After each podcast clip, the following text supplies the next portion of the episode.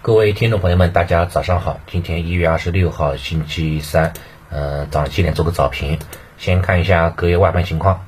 欧美股市隔夜维持弱反弹姿态。像欧洲股市对吧？整体来看反弹幅度都不是很大。俄罗斯对吧？也是也是反弹幅度在百分之一以内吧。德法英基本上都是这样的一个差不多的一个水平，还是在下跌的中级信号当中，市场尚未企稳。美股相对来说表现比较强势很多，道指是再次收出了长下长下影线哈，连续两次金针探底，这个止跌的意味哈还是比较的浓厚的。纳指呢，相对来说就是表现稍微差一点哈，以这个十字星来报收，最终收跌百分之二以上这种跌幅。但是纳指的这种下跌哈，这种跌幅，其实在昨天 A 股盘中已经有所表现啊。当时的小纳指期货其实就已经开始下跌接近百分之二了，所以市场呢对这个纳指哈，对这个美股的再一次的调整，呃，是实际上是有一定的预期的。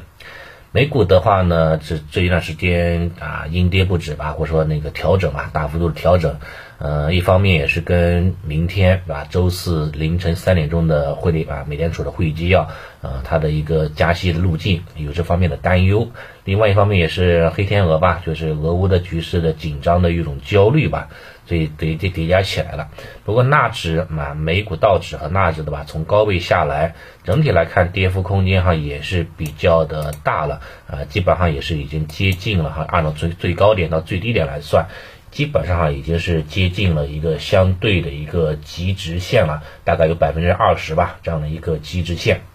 啊，我们做做一个大概的统计。往年的话呢，像像之前对吧，包括呃一八年吧，一六年啊，包括这个一五年啊，这这段时间，它美股也有一波大幅度的回调，但幅度调整的幅度基本上都在百分之二十左右就开始企稳了。当然也会有些呃比较啊比较那个比较极端的时候，比如说像这个对吧，像这个啊零八年。对吧？那金融危机的时候呢，可能调整幅度哈还是非常非常的大的，调整幅度基本上都达到百分之六十这样的水平。另外像二零年啊疫情的那个春节期间，调整幅度达到了百分之三十啊，出现了这个较大幅度的升跌。但是其他情况下基本上跌到百分之二十哈，美股都会出现一定的止跌的意味。所以说纳指从高位下来，最高最低也是有百分之二十了。那从这个空间角度来说，是不是意味着啊，也逐渐进入到了一个止跌和筑底的过程呢？这个我觉得话呢，可以引起一定的思考，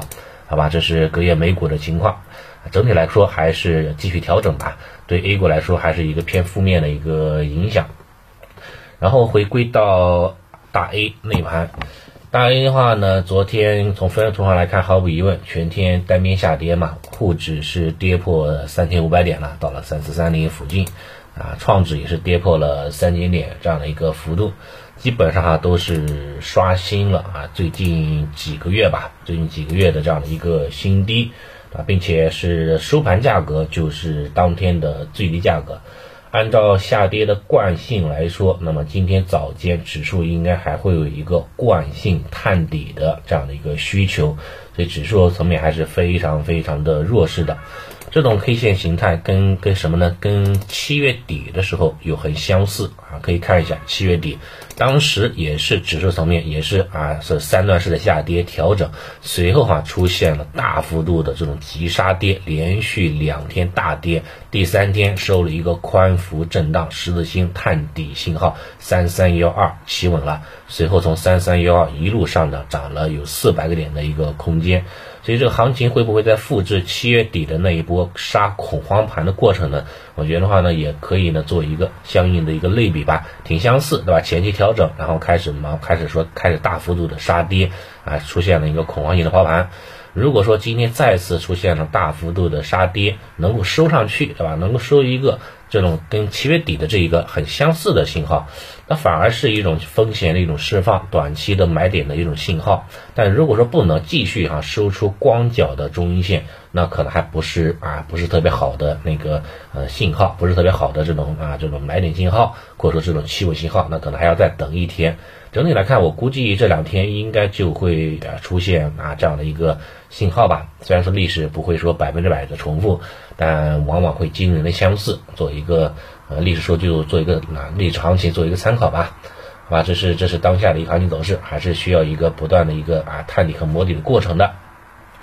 另外，像像当下的行情哈，就是整体来看还是比较的弱，再加上呃外围市场对吧，比较呃步履蹒跚啊，没有还还在筑底当中对吧？在国内的话呢，再加上啊春节之前了啊，最后三个交易日了。啊，像对吧？像像很多年报啊，已经开始预披露了，有些公司也开始爆雷了啊。市场多多少少还是有这方面的担忧吧。一是节前效应，一是外围的俄乌局势，再加上这个年报的一个啊这种不确定因素吧。啊，另外像一些这个题材股哈，是纷纷的下杀，久安啊为代表的一些这个啊这种妖股的情绪上面的回落，对吧？这个勇敢资金哈也都开始说纷纷的一个退出了，所以对市场情绪还是很大的一个。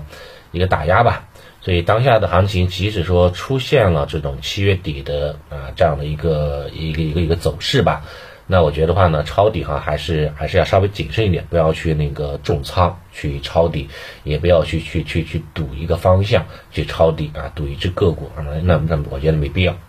对吧？老话说得好嘛，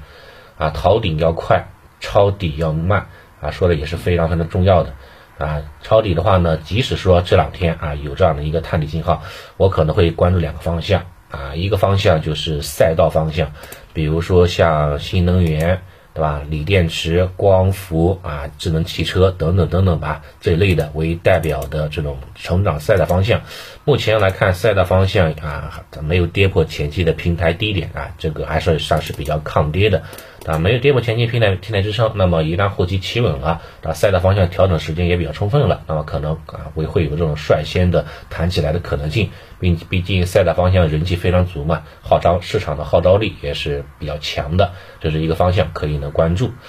另外一个方向就是低估值的，像稳增长方向了，主要是一些金融啊跟基建啊这一类的方向，可能它还是有一定的这种安全边际的吧。毕竟这个啊市场哈对它的话，这个这个这个认可度还是相对来说比较高的，尤其是说随着降息的这种可能性在不断的增加啊，所以说市场的话对这种资金的流向还是往这方面去去去去去靠拢的。这是两个方向啊，我估计可能会往这方两方向去去靠拢一下。另外就是我觉得话呢，就是在市场止跌之前吧，可能权重个股哈，就是说蓝筹权重个股哈，可能相对来说表现会比这个小盘股要好一点，对吧？像是吧，尤尤其是说像一些抄底对吧，都是左侧交易，左侧交易出现止损啊，出现这个错误，这种概率是非常非常高的。一旦错了对吧？如果说是抄一些这个小盘股。对吧？那它因为活性比较大嘛，那那个跌的比较快，对吧？超错的话呢，可能就是止损比较大啊。但是如果说抄这些权重个股，相对来说哈，容错率会高很多啊。盘中的话呢，一旦发现不对了，那也会啊，可以呢及时的这个止损卖出，损失也不大啊。这是这是啊，这是一跌的这个个人感觉吧。这是一这这这这一块，反正今天市场还会面临考验，看看今天的行情。能不能如期吧出现七月底的那一波的探底的走势吧？啊，只能说走一步看一步了。好，那早上情况就先说到这里啊，谢谢大家。